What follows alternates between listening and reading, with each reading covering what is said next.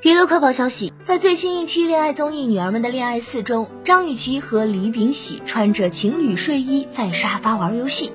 张雨绮乖乖靠在李秉喜怀里玩游戏，中途李秉喜还时不时温柔抚摸张雨绮额头，为她捋头发。对视后，两人甜蜜接吻，太甜了。有网友评论道：“是给人看的吗？”张雨绮、李秉喜凑到毛毯后面亲亲，嘴给我咧大了。果然还是看别人谈恋爱比较有意思。七夕这碗狗粮我干了。